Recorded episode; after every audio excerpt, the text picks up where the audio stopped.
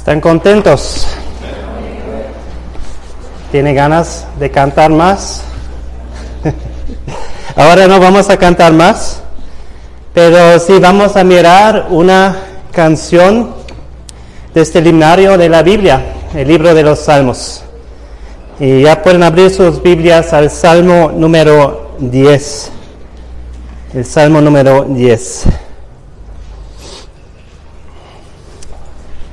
Este salmo por primera vez desde el Salmo 1 y 12 vemos a un salmo que no tiene un sobrescrito y también no tiene un autor que es mencionado de este salmo. Pero muy probablemente este salmo también fue escrito de David, como los salmos 2 a 9 y los salmos 11 a 32 que siguen. ¿Por qué lo digo eso? Porque si se recuerdan de la otra vez cuando hemos mirado el Salmo 9, hay una relación muy cercana entre esos dos salmos, Salmo 9 y 10.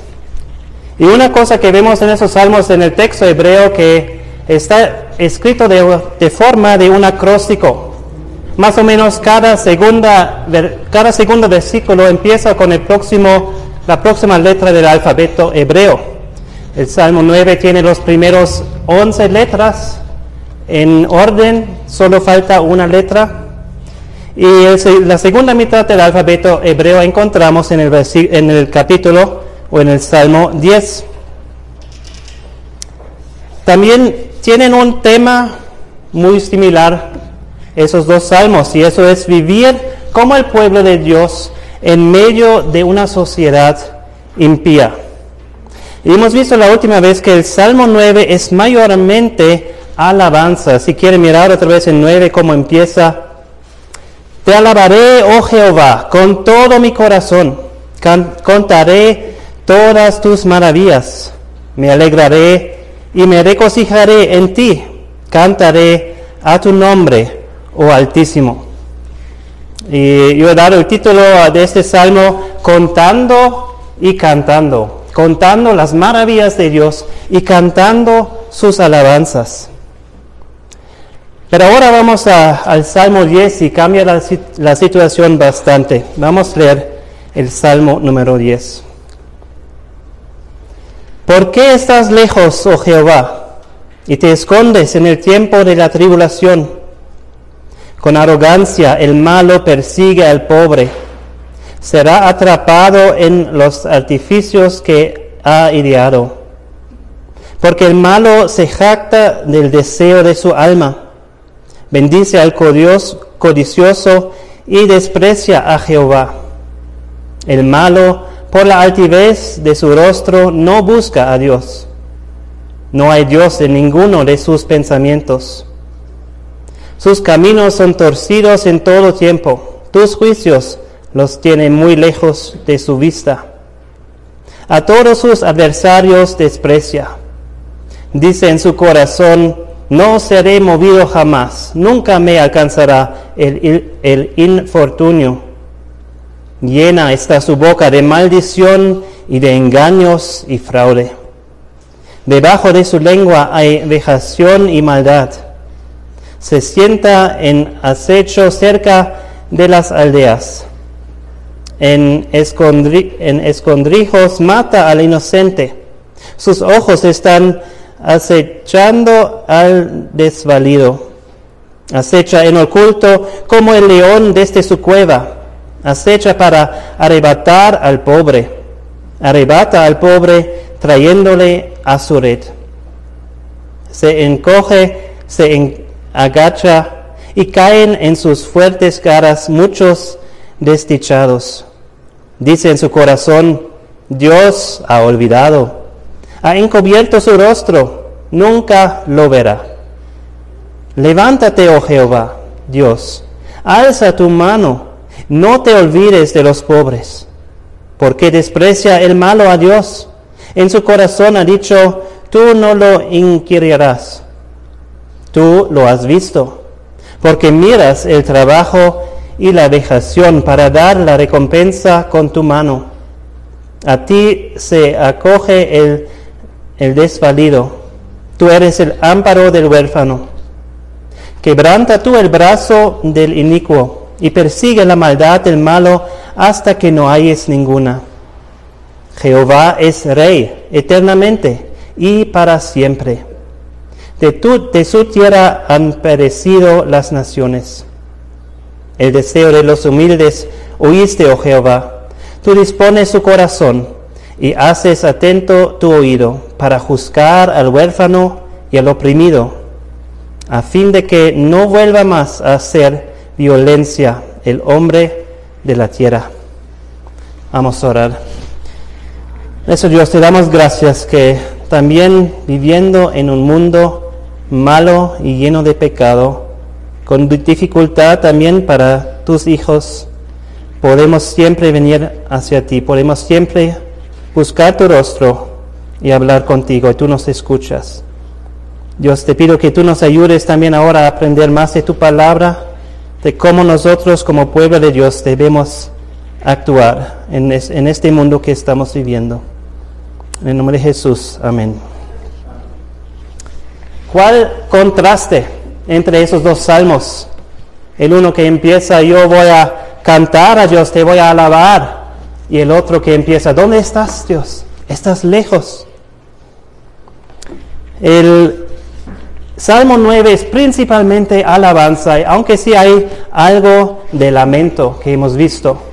Que ya en el título o en el sobrescrito, cuando dice sobre Mut ven, hemos visto que eso significa la muerte de un hijo. No sabemos exactamente de lo que está hablando, pero sí hay algo de lamento en el primer salmo, en el 9, aunque la mayoría es alabanza. Pero ese salmo 10 casi todo es lamento. Y hay muy, poca alabanza también. He dado el título a este mensaje, clamando y reclamando. Clamando a Dios para su ayuda y reclamando la situación en el mundo que no está bien. En esos salmos, aunque son parecidas de, unas formas, también hay, diferencias notables en este salmo. Y lo vemos también en este acróstico de las letras del alfabeto, que en el Salmo 9 vemos la primera parte, 11, 11 letras del alfabeto, la primera mitad, y solo falta una letra. Pero aquí en, en el Salmo 10 hay mucho más desorden, no es tan ordenado Em, en el acróstico. Faltan muchas letras, otros son desordenados. Vemos también que eso representa el estado en el mundo donde David está viviendo, que su mundo también está en un desorden, en un desastre. Y me imagino también que su estado mental también podría ser así, que él está muy desordenado, no sabe qué pensar de todo eso. Em, en el otro, em, otra predicación acerca del Salmo 9, hemos también visto lo que ha dicho un predicador, Michael Wilcock, acerca de esos dos salmos. Él ha dicho, cuando describimos el Salmo 9 como positivo y el Salmo 10 como negativo, podríamos em, casi hablar en términos fotográficos. Los dos paneles representan las mismas circunstancias, pero uno es brillante con sombras oscuras. El otro es oscuro con destellos brillantes. Y hoy vamos a considerar este dibujo oscuro que sí tiene también algunos destellos brillantes. La pregunta para los dos salmos es lo mismo. ¿Cómo debemos vivir nosotros como el pueblo de Dios en medio de una sociedad impía? Y la respuesta del Salmo 9 es canta alabanzas a Dios. Siempre tenemos la razón para cantar alabanzas a Dios, porque Dios siempre es bueno con nosotros. Pero, ¿qué pasa si tus circunstancias son tan malas? Tú estás experimentando tanto injusticia del mundo. Tú no tienes ganas de cantar. Tú no eres feliz, tú eres triste. ¿Qué, vas a hacer entonces? El pastor muchas veces nos pregunta, ¿están contentos? ¿Tienen ganas de cantar? Y lo que yo siempre escucho es, amén. Pero a veces yo no me siento así, para ser honesto. a veces yo estoy, soy triste. A veces yo no tengo ganas de cantar. Y nunca escucha de mí o de otra persona, no, yo no. Entonces nos callamos mejor, ¿no? Porque nos da vergüenza si es así, pero no es nada malo si eres triste, no es nada malo si estás experimentando injusticia, es la maldad de otras personas.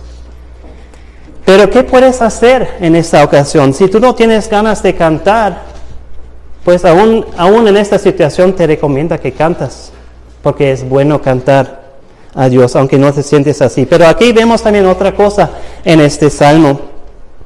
Y en el Salmo 10 yo creo que vemos otra vez dentro del corazón de David, dentro del corazón que es, que es llamado un corazón según el corazón de Dios. Y podemos aprender muy bien lo que debemos hacer en esas situaciones. Porque la verdad es que David, que es llamado el dulce cantor de Israel, él también no siempre tenía ganas de cantar. Y nos enseña que nosotros podemos llevar nuestras frustraciones, nuestros problemas, nuestra oscuridad, podemos llevar a Dios. Eso vemos en este salmo. El salmo está dividido en dos partes. Em, la primera parte, los primeros 11 versículos, describen el problema de David. Y ahí él está reclamando la situación en el mundo, reclamando lo que está pasando. Y vemos en David que él está perplejo. Él no sabe qué pensar de todo el malo que está pasando y de su vista que Dios no está, no está haciendo nada. Y en la segunda parte es em, los versículos 12 a 18. Allí David está clamando, está clamando a Dios para ayuda. Y también vemos algo de alabanza.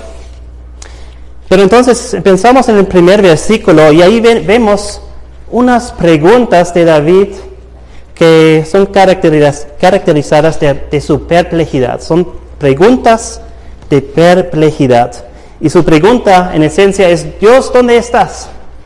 Tenemos versículo 1. ¿Por qué estás lejos, oh Jehová, y te escondes en el tiempo de la tribulación? Vemos que son dos partes de esta preguntas, son dos preguntas en esencia. Y la primera es, ¿por qué estás lejos, Dios? Este es el sentimiento de David. Yo no creo que eso es según la realidad, que Dios realmente era lejos. Porque Dios siempre está en todos lugares, también en esta situación con David. Hemos escuchado la bonita canción, Tú siempre estás allí. Y Dios siempre está con nosotros, no importa lo que pasa en el mundo y en nuestras vidas. Pero David se siente así que Dios está lejos. La segunda parte da una mejor descripción de la realidad de la situación. Él pregunta, ¿por qué te escondes en el tiempo de la tribulación? Aquí David está diciendo, um, Dios tú estás escondiéndose, ¿por qué? ¿Por qué te estás escondiendo, escondiéndote en estos tiempos difíciles? Esos tiempos de tribulación donde necesito a ti.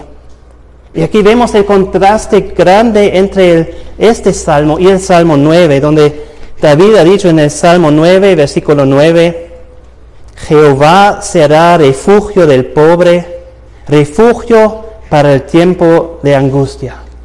Aquí también son los tiempos difíciles y David dice, Jehová es mi refugio. Yo puedo ir a, Dios, Él está allí, yo estoy seguro con Él. Pero ahora Él dice, ¿dónde estás Dios? ¿Por qué estás lejos? ¿Por qué te escondes? El problema entonces no es tanto toda la maldad en el mundo que hay, o toda la maldad en su vida, la injusticia que está experimentando. Ese no es el problema principal, porque esto también estaba la situación en el Salmo 9. Pero en el Salmo 9 es lleno de alabanza el corazón de David. El problema para David es que en, medio de esa situación, él está sintiendo que Dios está escondiéndose. El predicador Charles Spurgeon dijo, si el Señor no se escondiera, no sería tiempo de tribulación en absoluto. Entonces es como David está preguntando, Dios, ¿no ves lo que está pasando en el mundo, en mi vida? Dios, no te preocupes, no te interesa esta situación.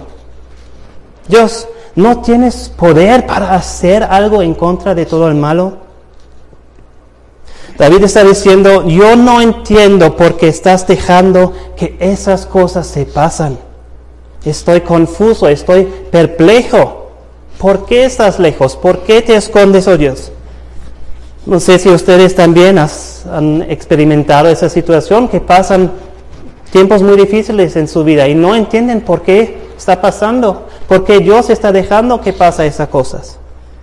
Vemos entonces aquí en el primer versículo esas preguntas de perplejidad de David. Y después siguen versículos 2 a 11 exclamaciones de perplejidad. Ahora está diciendo, mira, eso pasa, eso, eso, eso, eso. Son también exclamaciones que muestran que David está perplejo. Él está diciendo a Dios, Dios, mira lo que hacen los impíos. Leemos otra vez 2 a 11. Con arrogancia el malo persigue al hombre. Será atrapado en los artificios que ha ideado. Porque el malo se jacta del deseo de su alma, bendice al codicioso y desprecia a Jehová. El malo por la altivez de su rostro no busca a Dios. No hay Dios en ninguno de sus pensamientos. Sus caminos son torcidos en todo tiempo. Tus juicios los tienen muy lejos de su vista. A todos sus adversarios desprecia. Dice en su corazón, no seré movido jamás. Nunca me alcanzará el infortunio. Llena está su boca de maldición y de engaños y fraude. Debajo de su lengua hay vejación y maldad. Se sienta en acecho cerca de las aldeas. En escondrijos mata al inocente. Sus ojos están acechando al desvalido. Acecha en oculto como el león desde su cueva. Acecha para arrebatar al pobre. Arrebata al pobre trayendo, trayéndolo a su red. Se encoge, se agacha y caen en sus fuertes caras muchos desdichados. Dice en su corazón, Dios ha olvidado, ha encubierto su rostro, nunca lo verá. Por una cosa tras otra cosa, David está diciendo, mira Dios eso, mira eso. Em, eso no está bien, eso no está bien. Mira Dios eso. Y aquí también cuando miramos el acróstico de, los, de las letras del alfabeto, aquí a partir del, segundo versículo, todo se hace un desorden. ¿Mm? El, el, Salmo 9 ha terminado con la letra Kaf, que es parecido a nuestra letra K.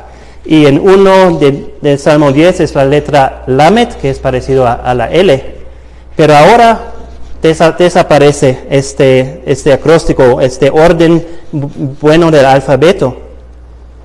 Y nos muestra también que, que, la situación es muy difícil. También David en su mente también no puede pensar muy bien porque todas las cosas están pasando.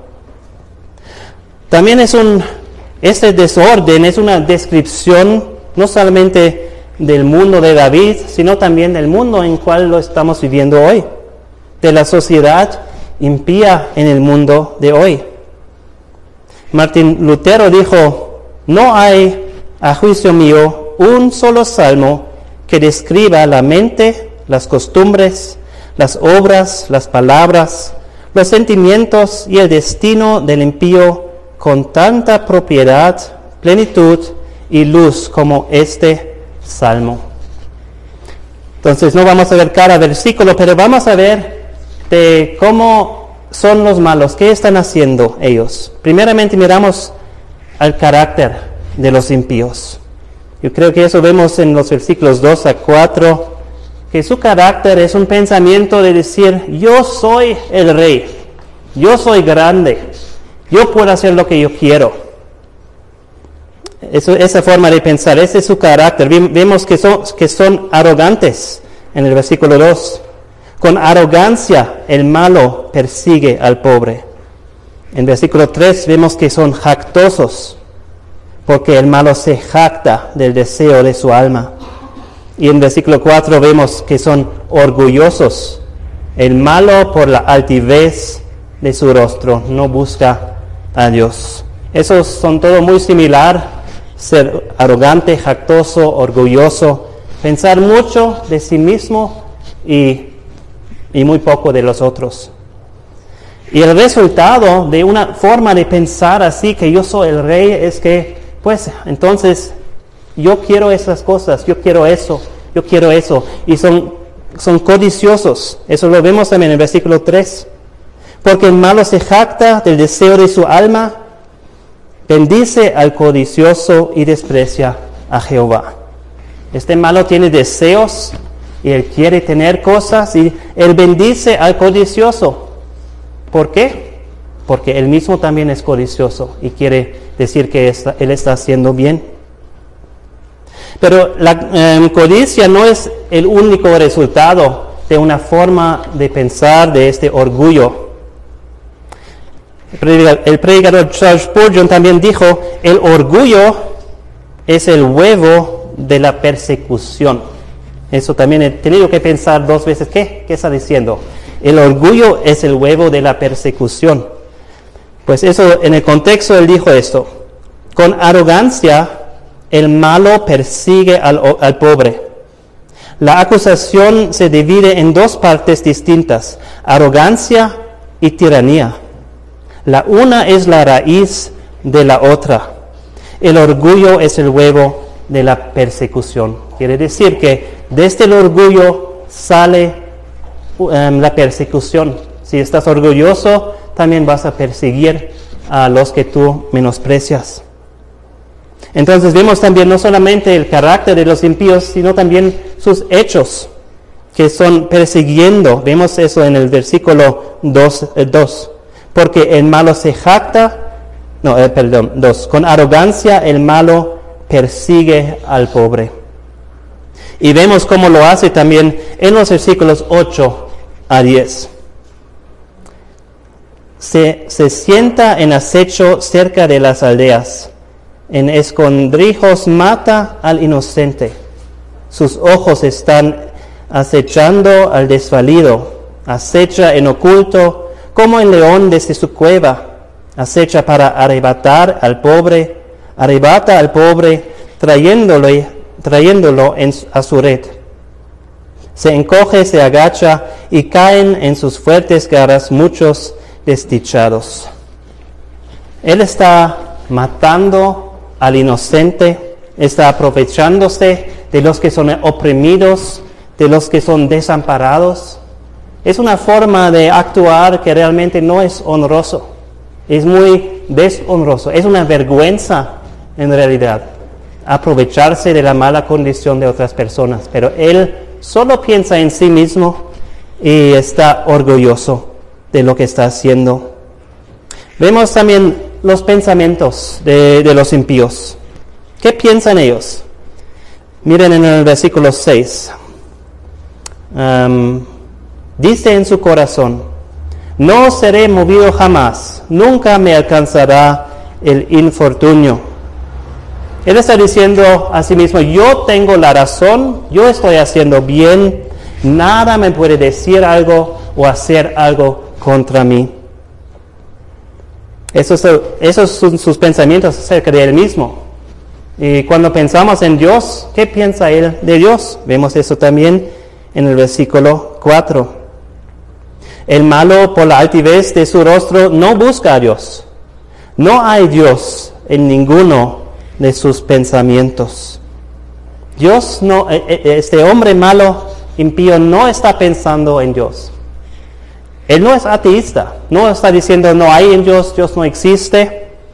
Como también vemos que en, en el Salmo 14 dice, dice el necio en su corazón, no hay Dios. Pero él no está diciendo eso, solo es que él no está pensando en Dios. Él sabe que Dios existe, que, que Él está allá, pero no, no piensa en nada cuando Él está haciendo sus malas cosas. Él está, aunque no es ateísta, está actuando como ateísta, porque nunca piensa en Dios. Y también nos podemos preguntar nosotros, en nuestra vida, en todo lo que estamos haciendo, ¿está Dios en medio de eso, en nuestros pensamientos, con las cosas que estamos haciendo? ¿Buenas cosas o malas cosas? Estamos pensando en Dios y si no lo estamos haciendo, entonces somos necios también, como las personas que dicen no hay Dios. Dios, Él dice también en versículo 11, dice en su corazón, Dios ha olvidado, ha encubierto su rostro, nunca lo verá. Él, él sí sabe, Dios está allá, pero él piensa, pues, yo voy a hacer esas malas cosas y Dios no está mirando yo creo que no está pasando nada, yo lo he hecho unas veces y no pasó nada, y yo voy a seguir en mi forma de como yo pienso debo, debo vivir. Entonces, aunque saben que Dios existe, esas personas están apostando sus almas en una esperanza falsa que Dios no está mirando, que Él no ve, que Él no se interesa. Por eso también esas personas son necios. Vemos también las palabras de los impíos en el versículo 7. Llena está su boca de maldición y de engaños y fraude. Debajo de su lengua hay vejación y maldad. Casi todo tipo de maldad hay en su boca, vemos aquí. Maldición, engaño, fraude, vejación, maldad. Solo salen malas, salen malas cosas de su boca. También que más dice con su boca, vemos también en el versículo 3, en malo se jacta del deseo de su alma, bendice al codicioso y desprecia a Jehová. Desprecia a Jehová. Yo creo que eso es lo, lo más alto, lo más malo que él puede hacer con todas las malas cosas que está haciendo y diciendo, aún se atreve a hablar mal acerca de Dios despreciar a Dios. Y, por eso viene la pregunta de David, ¿por qué no hay ninguna consecuencias? Porque Dios no dice, hasta aquí nomás, tú no puedes hablar así de, acerca de mí. ¿Dónde está Dios? Miren en el versículo 5, sus caminos son torcidos en todo tiempo, tus juicios los tiene muy lejos de su vista. Entonces, él no tiene ningún pensamiento a los juicios de Dios porque no está llegando juicio a su vida. Él puede hacer el malo, no pasa nada. Él puede seguir haciendo lo malo, no pasa nada. Los juicios de Dios son muy lejos. Y la primera parte dice, sus caminos son torcidos. Esa palabra torcidos también se, podría traducir como fuertes o prósperos. Les va bien, tienen éxito esas personas. Son, quizás parecen felices y tienen mucho dinero, pueden hacer muchas cosas y, todo parece que, que, va bien para ellos y que no hay ningún juicio que viene de Dios. Así parece ser la situación también hoy en día. La sociedad nos dice, tú puedes hacer lo que quieres. Haz lo que te gusta, no importa lo que dice Dios, no importa lo que dice la Biblia, haz lo que tú quieras, Dios no se interesa. No va a llegar ninguna consecuencias porque Dios no está allá. En el año 2009 ha empezado en, en la ciudad de Londres una campaña donde han puesto unas palabras en los autobuses. Los ateístas han puesto las palabras, probablemente no hay un Dios. Ahora deja preocuparte y disfruta tu vida. Pero miren, también ellos son honestos y dicen, probablemente no hay Dios. Ellos no saben. Ellos también tienen una duda. Y aún con esa duda dicen, pues vamos a olvidar a Dios. Vamos a hacer lo que nosotros queremos hacer. Y dicen, no hay ninguna consecuencias. Así también pensaba Job, también cuando él estaba mirando al mundo y los impíos que ellos estaban haciendo. Él tenía las mismas preguntas. porque Dios no está haciendo algo contra esas personas que están haciendo malo y también hablando malo acerca de Dios. Si quieren mirar en Job 21, los versículos 7 a 16, vemos que yo creo aquí también los mismos sentimientos que David tiene aquí en, en este salmo. Job 21 a partir del versículo 7. ¿Por qué, ¿Por qué viven los impíos y se envejecen y aún crecen en riquezas? Su descendencia se robustece a, a su vista y sus renuevos están delante de sus ojos. Sus casas están a salvo de temor, ni viene azote de Dios sobre ellos. Sus toros engendran y no fallan, paren sus vacas y no malogran su cría. Salen sus pequeñuelos como manada y sus hijos andan saltando. Al son de tamboril y de cítara saltan em, y se regocijan al son de la flauta. Pasan sus días en prosperidad y en paz descienden al Seol. Dicen pues a Dios, apártate de nosotros, porque no queremos el conocimiento de tus caminos. ¿Quién es el Todopoderoso para que le sirvamos? ¿Y de qué nos aprovechará que oremos a Él? Y aquí que su bien no está en mano de ellos. El consejo de los impíos lejos esté de mí. Aquí en, en esas palabras de Job y también en el Salmo 10, vemos entonces los malos, los impíos son malos, hacen lo malo, piensan lo malo, dicen lo malo. ¿Y qué pasa? No hay castigo para ellos. Y en lugar de eso, tienen éxito, les va bien. Y aún con eso, también se atreven de jactarse y de hablar contra Dios.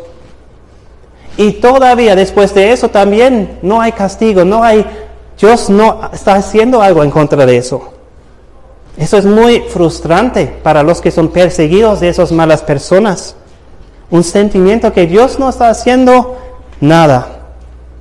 Pero vemos en este Salmo 10 que podamos llevar nuestras preocupaciones, nuestras frustraciones, nuestros miedos a Dios.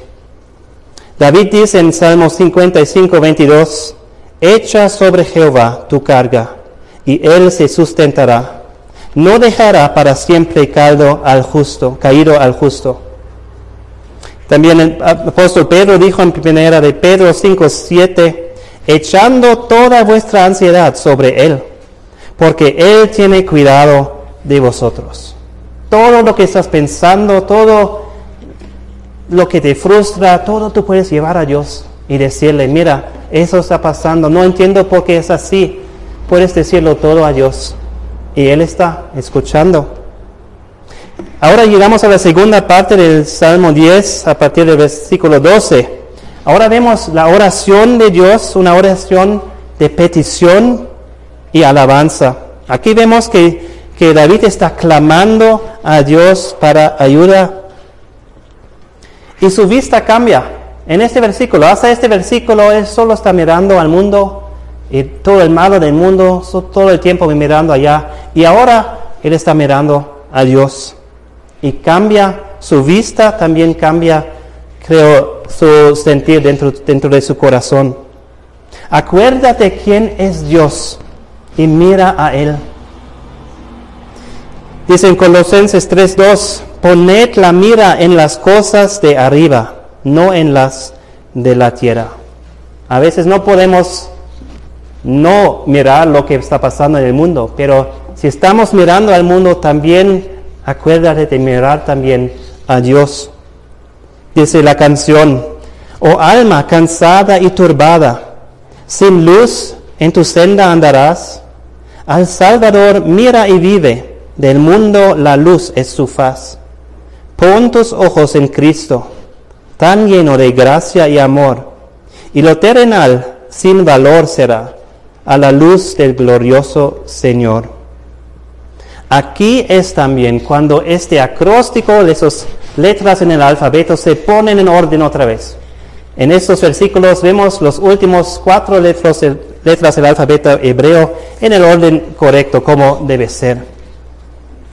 Vemos primeramente en los versículos 12 a 15 también una exclamación, como las exclamaciones antes de perplejidad, ahora es una exclamación de petición.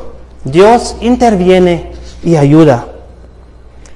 Los versículos 12 a 15. Levántate, oh Jehová, Dios alza tu mano, no te olvides de los pobres, porque desprecia el malo a Dios.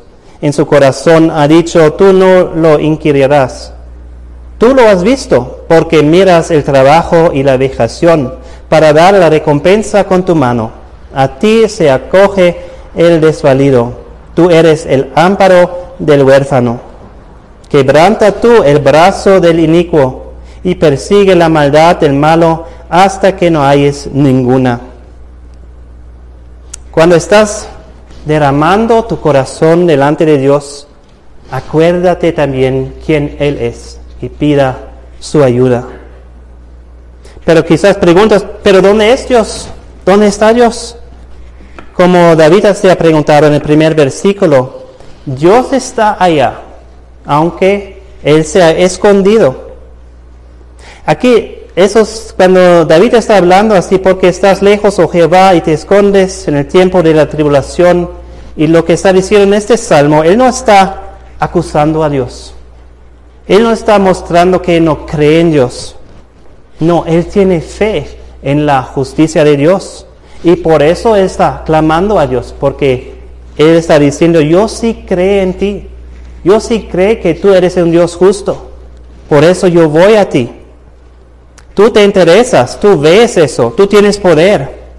Aunque yo no entiendo las cosas que están pasando y aunque estoy confuso y perplejo, pero yo clamo a ti porque sí yo tengo fe en ti. Ya, David sabe que Dios está viendo lo que los impíos están haciendo. Eso nos dice en el versículo 14. Tú lo has visto porque miras el trabajo y la vejación para dar la recompensa con tu mano. Dios siempre ve todas las cosas. Dice en Proverbios 15:3, los ojos de Jehová están en todo lugar, mirando a los malos y a los buenos. Entonces David está seguro, Dios está mirando, Dios está viendo esas cosas. Y también David sabe que Dios está escuchando su oración. Miren versículos 17 el deseo de los humildes oíste, oh Jehová. Tú dispones su corazón y haces atento tu oído. Entonces, ¿qué es la oración de David? ¿Qué está pidiendo David ahora de, Dios? En los versículos 12 a 14 está pidiendo a, a Dios, acuérdate de los oprimidos. Mira a los oprimidos, acuérdate, tiene misericordia con ellos. Y en el versículo 15, juzga a los impíos. Después de esta exclamación de petición, vemos al final una exclamación de alabanza a Dios en los versículos 16 a 18. David está diciendo, yo conozco a ti Dios, yo te alabo porque yo confío en ti y yo sé cómo tú eres. Leemos otra vez 16 a 18. Jehová es rey eternamente y para siempre. De su tierra han parecido las naciones. El deseo de los humildes oíste, oh Jehová, tú dispones su corazón y haces atento tu oído para juzgar al huérfano y al oprimido, a fin de que no vuelva más a hacer violencia el hombre de la tierra. Cuando estás derramando tu corazón delante de Dios, también acuérdate de quién Él es y confía en Él y alábale. Confiar en Dios, solo el hecho de confiar en Dios también es un tipo, una forma de alabanza a Dios, porque estás mostrando que Él es grande, que Él merece tu confianza. Y aquí también David está diciendo acerca de Dios en versículo 16, Dios tú eres rey, tú eres rey sobre todo y para siempre. En versículo 17 él está diciendo, Dios tú eres misericordioso, especialmente tú eres misericordioso con los oprimidos. Con los que, están experimentando la injusticia de los, de los eh, impíos. Tú eres misericordioso Dios. Y también en el último versículo, Dios, tú eres justo. Tú eres justo con los oprimidos, vas a dar justicia a los oprimidos, pero también vas a dar justicia de lo que merecen los impíos.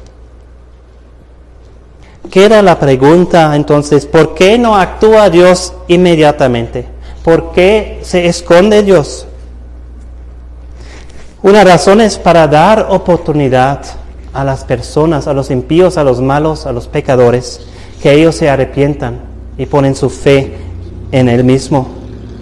Y damos gracias a Dios por eso, porque también ha esperado a nosotros, nos ha dado este tiempo a nosotros mismos de arrepentirnos y tener fe en Dios. Dice en 2 de Pedro 3:9, el Señor no retarda su promesa, según algunos la tienen por tardanza, sino que es paciente para con nosotros, no queriendo que ninguno perezca, sino que todos procedan al arrepentimiento. El apóstol Pablo dice en Romanos 2, 4, o menosprecias las riquezas de su benignidad, paciencia y longanimidad, ignorando que la benignidad te guía al arrepentimiento. Entonces, esa es una razón porque Dios no está actuando inmediatamente, está esperando y dando oportunidad para esas personas de arrepentirse. Pero también no todos se arrepientan. También Dios está esperando y cuando está esperando, también eso aumenta la ira aumenta el castigo que esas personas van a recibir en el futuro. Romanos 2.5 dice, por la dureza y por tu corazón no arrepentido, atesoras para ti mismo ira para el día de la ira y de la revelación del justo juicio de Dios, el cual pagará a cada uno conforme a sus obras. Mientras los malos siguen en sus malas obras, están aumentando el castigo de Dios en el futuro. Y aunque piensan que todo va bien y no están experimentando un juicio ahora. Entonces, cuando tú te sientes abandonado por Dios, tú puedes saber que Él todavía está contigo. También nunca estás abandonado de Dios, pero una persona sí ha sido abandonado de Dios. Eso era Jesucristo. Él sí eh, ha podido exclamar también como David aquí, ¿por qué estás lejos, oh Jehová, y escondes en el tiempo de la tribulación? Cuando Jesucristo estaba en la cruz, él dijo en Mateo 27, 46, cerca de la hora novena, Jesús clamó a gran voz diciendo, Eli, Eli, lama sabactani. Esto es, Dios mío, Dios mío, ¿por qué me has desamparado? Eso no era solamente un sentimiento de cómo si Dios fuera lejos. Yo creo que realmente Dios se ha separado de Jesús por causa de todo el pecado que estaba llevando Jesús, nuestros pecados. Y aún en esta situación, Jesucristo confiaba en Dios. Nos dice en 1 Pedro 2:23, cuando padecía no amenazaba, sino encomendaba la causa al que, al que juzga justamente. Y Dios y Jesucristo confiaba en Dios hasta el fin, hasta el último de, su vida en la cruz, hasta morir. En Lucas 23, 46 dice, entonces Jesús clamando a gran voz dijo, Padre, en tus manos encomiendo mi espíritu. Y habiendo dicho eso, expiró. Si Jesucristo, que realmente fue abandonado de Dios en esas horas, todavía ha podido confiar en Dios. ¿Cuánto más nosotros podemos confiar si sabemos que Dios sí está con nosotros, aunque no lo vemos? Si no puedes cantar, entonces primeramente derrama tu corazón delante de Dios. Segundamente pide la ayuda de Dios. Y, y terceramente confía en Dios. Esto da alabanza y gloria a Dios. Y si buscas a Él en esos momentos, vas a encontrar un refugio en Él. como lo dice David en el Salmo 62, 8. Esperad en Él en todo tiempo, oh pueblos. Derramad delante de él vuestro corazón.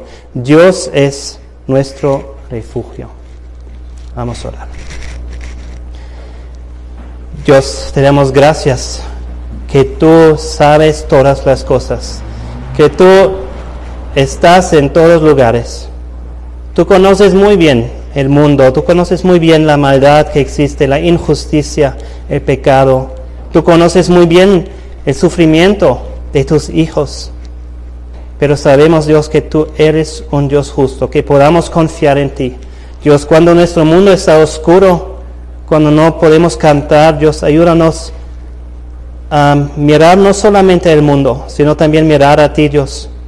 Poner nuestra, poner nuestra confianza en ti y darte la gloria, porque tú eres el Dios soberano y justo, y tú vas a hacer todo bien. En el nombre de Jesús. Amén.